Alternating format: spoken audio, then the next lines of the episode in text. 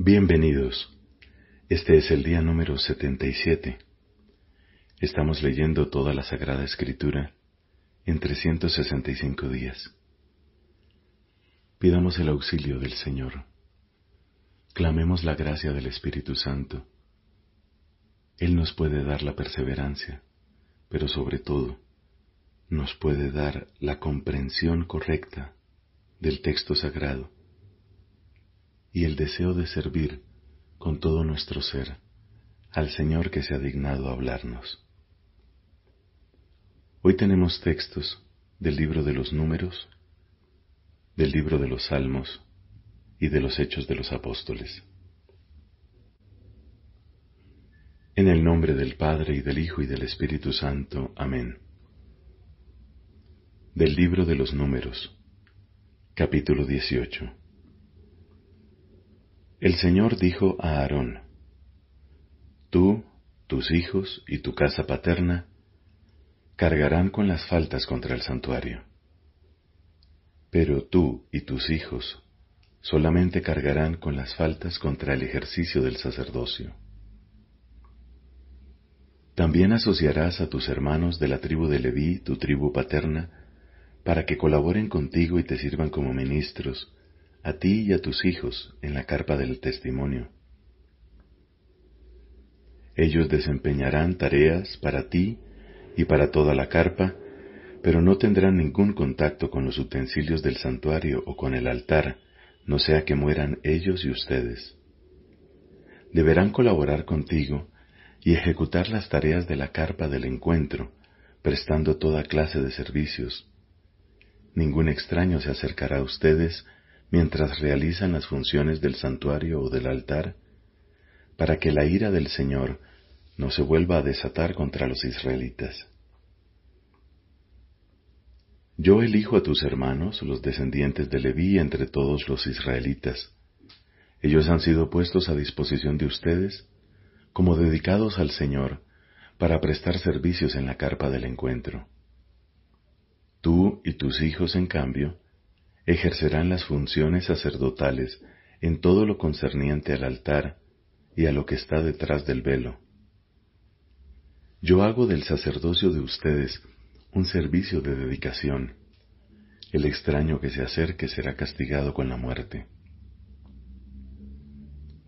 El Señor dijo a Aarón, Yo te encomiendo el cuidado de mis ofrendas, es decir, de los dones sagrados de los israelitas, te entrego todo eso a ti y a tus hijos como algo que les es debido, como un derecho irrevocable.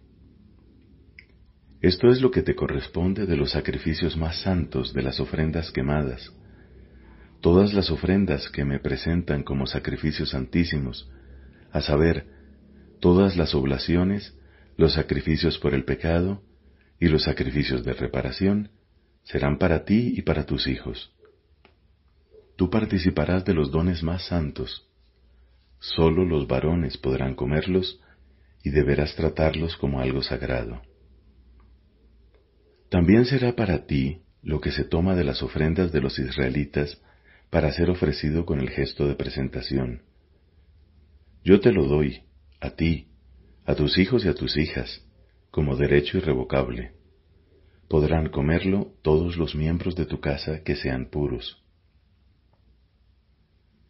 Yo te doy lo mejor del aceite, del vino y del trigo, o sea, las partes escogidas que los israelitas presentan al Señor. Las primicias de los productos de la tierra que ellos ofrecen al Señor serán para ti. Podrán comerlas todos los miembros de tu casa que sean puros. Todo lo que ha sido consagrado al exterminio total en Israel será para ti. También lo serán los primogénitos tanto de hombres como de animales ofrecidos al Señor. Pero harás rescatar los primogénitos de los hombres y los primogénitos de los animales impuros.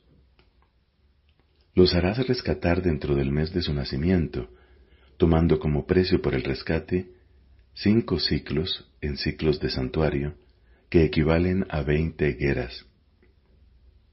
Los primogénitos del ganado mayor y menor no podrán ser rescatados porque están consagrados. Por eso derramará su sangre contra el altar, y harás arder su grasa como ofrenda que se quema, con aroma agradable al Señor.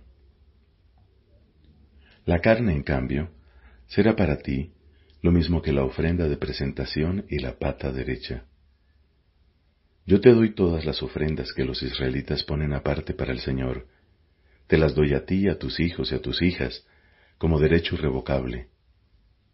Esta será una alianza de sal, una alianza eterna, para ti y tu descendencia delante del Señor.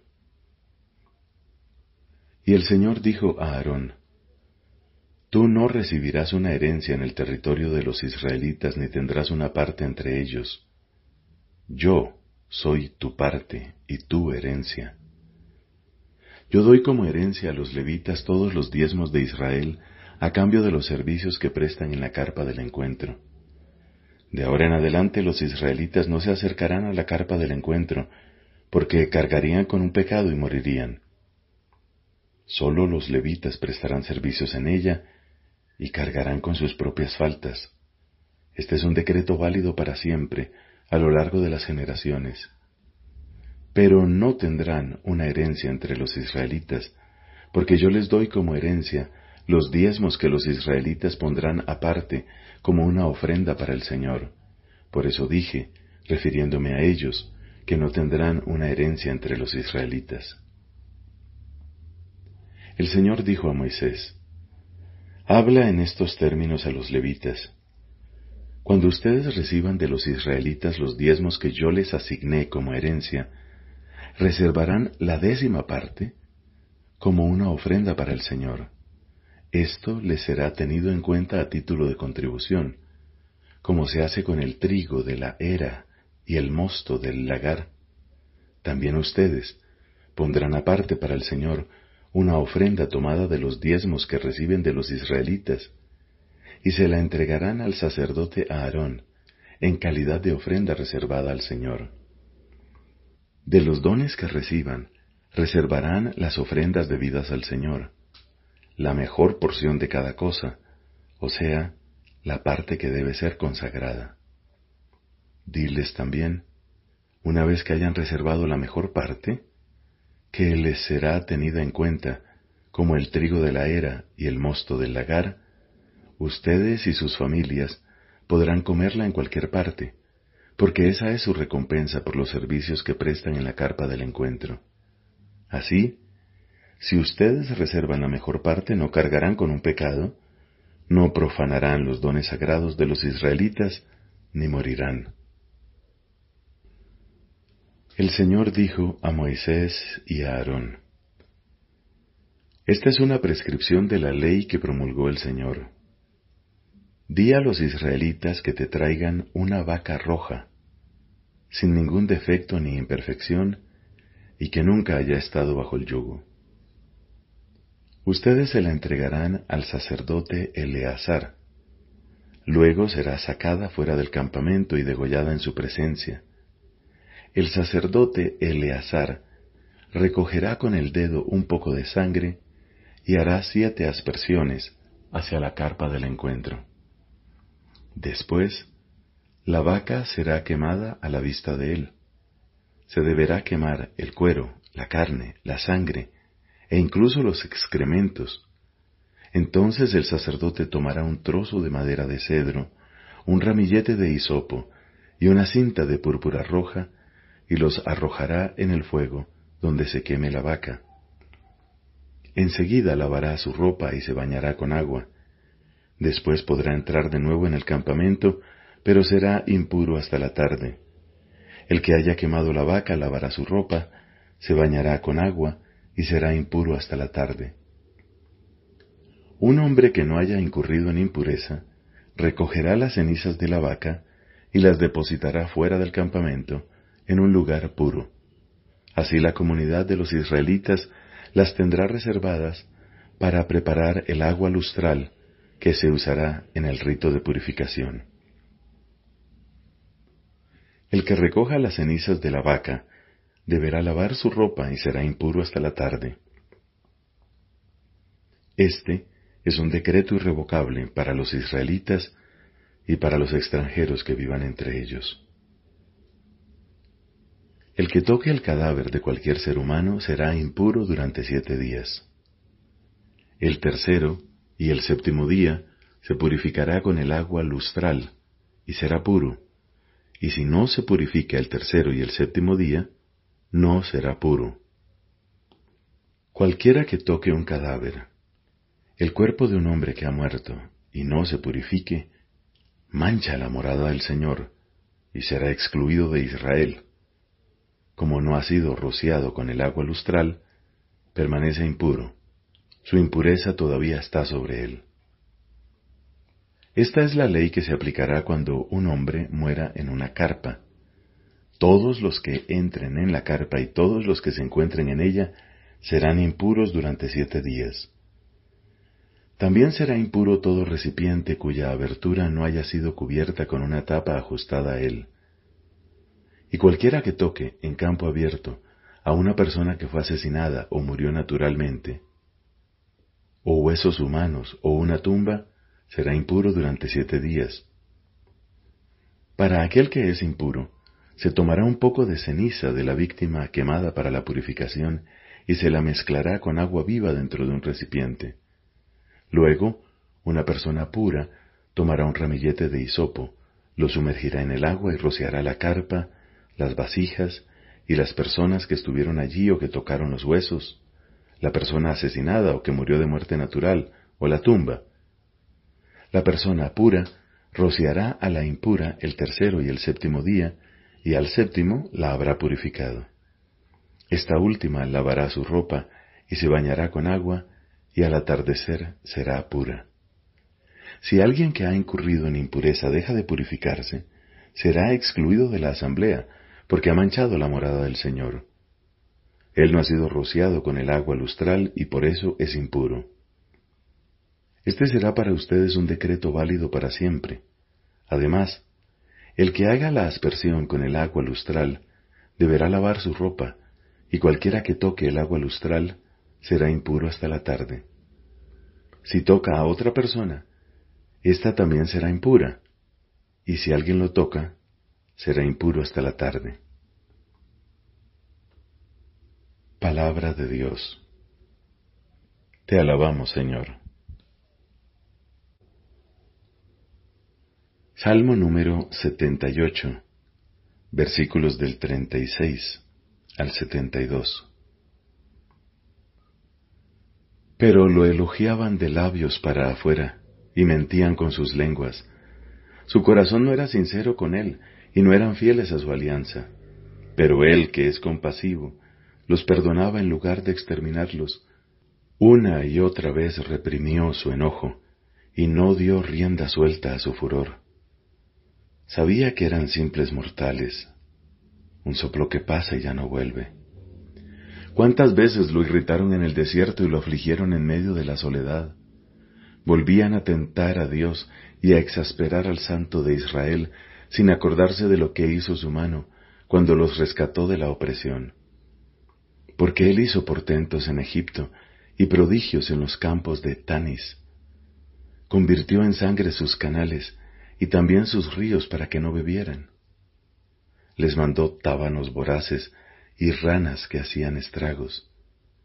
Entregó sus cosechas al pulgón y el fruto de sus trabajos a las langostas, destruyó sus viñedos con el granizo y sus higueras con la helada, desató la peste contra el ganado y la fiebre contra los rebaños, lanzó contra ellos el ardor de su enojo, su ira, su furor y su indignación, un tropel de mensajeros de desgracias, dando así libre curso su furor, no los quiso librar de la muerte, hizo que la peste acabara con sus vidas. Hirió a los primogénitos de Egipto, a los hijos mayores de la tierra de Cam. Sacó a su pueblo como un rebaño y los guió como a ovejas por el desierto, los condujo seguros y sin temor, mientras el mar cubría a sus adversarios. Los llevó hasta su tierra santa, hasta la montaña que adquirió con su mano, Delante de ellos expulsó a las naciones, les asignó por sorteo una herencia e instaló en sus carpas a las tribus de Israel. Pero ellos tentaron e irritaron a Dios, no observaron los preceptos del Altísimo, desertaron y fueron traidores como sus padres, se desviaron como un arco fallido. Lo afligieron con sus lugares de culto, le provocaron celos con sus ídolos. Dios lo advirtió y se llenó de indignación y rechazó duramente a Israel. Abandonó la morada de Silo, la carpa donde habitaba entre los hombres, entregó su fortaleza al cautiverio, su arca gloriosa en manos del enemigo. Entregó su pueblo a la espada, se enfureció contra su herencia, el fuego devoró a sus jóvenes y no hubo canto nupcial para sus vírgenes, sus sacerdotes cayeron bajo la espada y sus viudas no pudieron celebrar el duelo. Pero el Señor se levantó como de un sueño, como un guerrero adormecido por el vino, él hirió al enemigo con la espada, le infligió una derrota completa, rechazó a los campamentos de José y no eligió a la tribu de Efraín. Eligió a la tribu de Judá, a la montaña de Sión, su predilecta. Construyó su santuario como el cielo en lo alto, como la tierra que cimentó para siempre, y eligió a David su servidor, sacándolo de entre los rebaños de ovejas. Cuando iba detrás de las ovejas lo llamó, para que fuera pastor de Jacob su pueblo, y de Israel su herencia. Él los apacentó con integridad de corazón, y los guió con la destreza de su mano. Padre, te da gloria tu Hijo en el Espíritu Santo, como era en el principio, ahora y siempre, por los siglos de los siglos. Amén. De los Hechos de los Apóstoles, capítulo 14. En Iconio, Pablo y Bernabé entraron en la sinagoga de los judíos como lo hacían habitualmente, y predicaron de tal manera que un gran número de judíos y paganos abrazaron la fe. Pero los judíos que no creyeron incitaron a los paganos y los indispusieron en contra de los hermanos. A pesar de todo, Pablo y Bernabé prolongaron su estadía y hablaban con toda libertad, confiados en el Señor que confirmaba el mensaje de su gracia, dándoles el poder de realizar signos y prodigios. Los habitantes de la ciudad se dividieron en dos bandos, uno en favor de los judíos y otro en favor de los apóstoles. Pero como los paganos y los judíos, dirigidos por sus jefes, intentaron maltratar y apedrear a los apóstoles, éstos, al enterarse, huyeron a Listra y a Derbe, ciudades de Licaonia, y a sus alrededores, y allí anunciaron la buena noticia. Había en Listra un hombre que tenía las piernas paralizadas. Como era tullido de nacimiento, nunca había podido caminar, y sentado, escuchaba hablar a Pablo. Este, mirándolo fijamente, vio que tenía la fe necesaria para ser curado, y le dijo en voz alta, Levántate y permanece erguido sobre tus pies. Él se levantó de un salto y comenzó a caminar. Al ver lo que Pablo acababa de hacer, la multitud comenzó a gritar en dialecto licaonio, los dioses han descendido hasta nosotros en forma humana. Y daban a Bernabé el nombre de Júpiter y a Pablo el de Mercurio, porque era el que llevaba la palabra. El sacerdote del templo de Júpiter que estaba a la entrada de la ciudad trajo al atrio unos toros adornados de guirnaldas y junto con la multitud se disponía a sacrificarlos. Cuando Pablo y Bernabé se enteraron de esto, rasgaron sus vestiduras y se precipitaron en medio de la muchedumbre gritando, Amigos, ¿qué están haciendo? Nosotros somos seres humanos como ustedes, y hemos venido a anunciarles que deben abandonar esos ídolos para convertirse al Dios viviente que hizo el cielo y la tierra, el mar y todo lo que hay en ellos. En los tiempos pasados, Él permitió que las naciones siguieran sus propios caminos. Sin embargo, nunca dejó de dar testimonio de sí mismo, prodigando sus beneficios enviando desde el cielo lluvias y estaciones fecundas, dando el alimento y llenando de alegría los corazones. Pero a pesar de todo lo que dijeron, les costó mucho impedir que la multitud les ofreciera un sacrificio. Vinieron de Antioquía y de Iconio algunos judíos que lograron convencer a la multitud. Entonces apedrearon a Pablo y creyéndolo muerto lo arrastraron fuera de la ciudad. Pero él se levantó y rodeado de sus discípulos, regresó a la ciudad. Al día siguiente partió con Bernabé rumbo a Derbe. Después de haber evangelizado esta ciudad y haber hecho numerosos discípulos, volvieron a Listra, a Iconio y a Antioquía de Pisidia. Confortaron a sus discípulos y los exhortaron a perseverar en la fe, recordándoles que es necesario pasar por muchas tribulaciones para entrar en el reino de Dios. En cada comunidad establecieron presbíteros, y con oración y ayuno los encomendaron al Señor en el que habían creído. Atravesaron Pisidia y llegaron a Panfilia. Luego anunciaron la palabra en Perge y descendieron a Atalía. Allí se embarcaron para Antioquía, donde habían sido encomendados a la gracia de Dios para realizar la misión que acababan de cumplir. A su llegada, Convocaron a los miembros de la iglesia y les contaron todo lo que Dios había hecho con ellos y cómo había abierto la puerta de la fe a los paganos. Después permanecieron largo tiempo con los discípulos. Palabra de Dios. Te alabamos, Señor.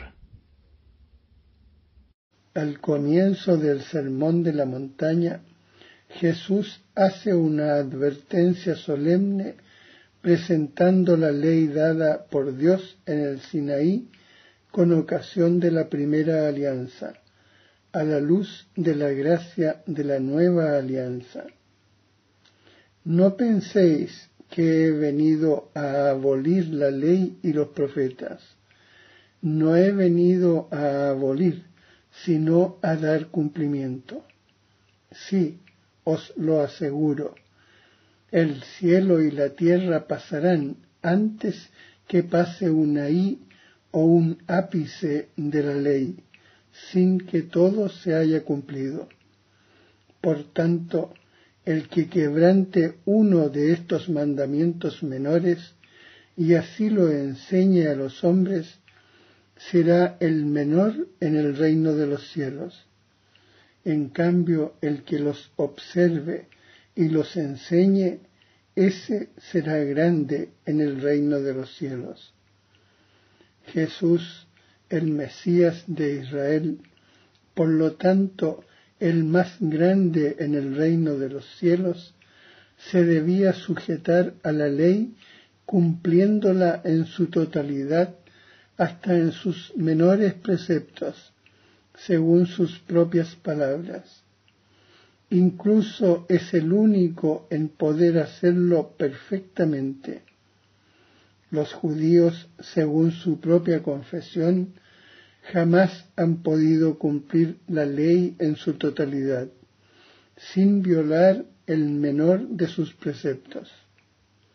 Por eso, en cada fiesta anual de la expiación, los hijos de Israel piden perdón a Dios por sus transgresiones de la ley.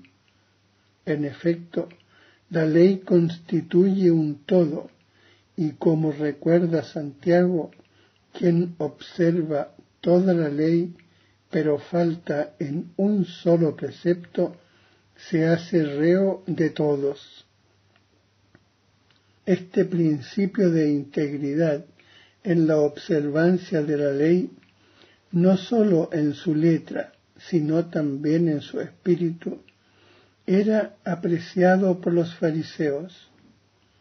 Al subrayarlo para Israel, muchos judíos del tiempo de Jesús fueron conducidos a un celo religioso extremo, el cual, si no quería convertirse en una casuística hipócrita, no podía más que preparar al pueblo a esta intervención inaudita de Dios, que será la ejecución perfecta de la ley por el único justo en lugar de todos los pecadores. El cumplimiento perfecto de la ley no podía ser sino obra del divino legislador que nació sometido a la ley en la persona del Hijo. En Jesús la ley ya no aparece grabada en tablas de piedra, sino en el fondo del corazón del siervo, quien por aportar fielmente el derecho se ha convertido en la alianza del pueblo. Jesús cumplió la ley hasta tomar sobre sí mismo la maldición de la ley en la que habían incurrido los que no practican todos los preceptos de la ley, porque ha intervenido su muerte para remisión de las transgresiones de la primera alianza. Jesús fue considerado por los judíos y sus jefes espirituales como un rabí, con frecuencia argumentó en el marco de la interpretación rabínica de la ley. Pero al mismo tiempo, Jesús no podía menos que chocar con los doctores de la ley porque no se contentaba con proponer su interpretación entre los suyos, sino que enseñaba como quien tiene autoridad y no como los escribas. La misma palabra de Dios que resonó en el Sinaí para dar a Moisés la ley escrita, es la que en él se hace oír de nuevo en el monte de las bienaventuranzas. Esa palabra no revoca la ley, sino que la perfecciona aportando de modo divino su interpretación definitiva. Habéis oído también que se dijo a los antepasados, pero yo os digo, con esta misma autoridad divina desaprueba ciertas tradiciones humanas de los fariseos que anulan la palabra de Dios. Yendo más lejos, Jesús da plenitud a la ley sobre la pureza de los alimentos, tan importante en la vida cotidiana judía, manifestando su sentido pedagógico por medio de una interpretación divina. Todo lo que de fuera entra en el hombre no puede hacerle impuro Así declaraba puros todos los alimentos. Lo que sale del hombre, eso es lo que hace impuro al hombre, porque de dentro del corazón de los hombres salen las intenciones malas. Jesús, al dar con autoridad divina la interpretación definitiva de la ley, se vio enfrentado a algunos doctores de la ley que no aceptaban su interpretación a pesar de estar garantizada por los signos divinos con que la acompañaba. Esto ocurre en particular respecto al problema del sábado. Jesús recuerda frecuentemente con argumentos rabínicos que el descanso del sábado no se quebranta por el servicio a Dios o al prójimo que realizan sus curaciones.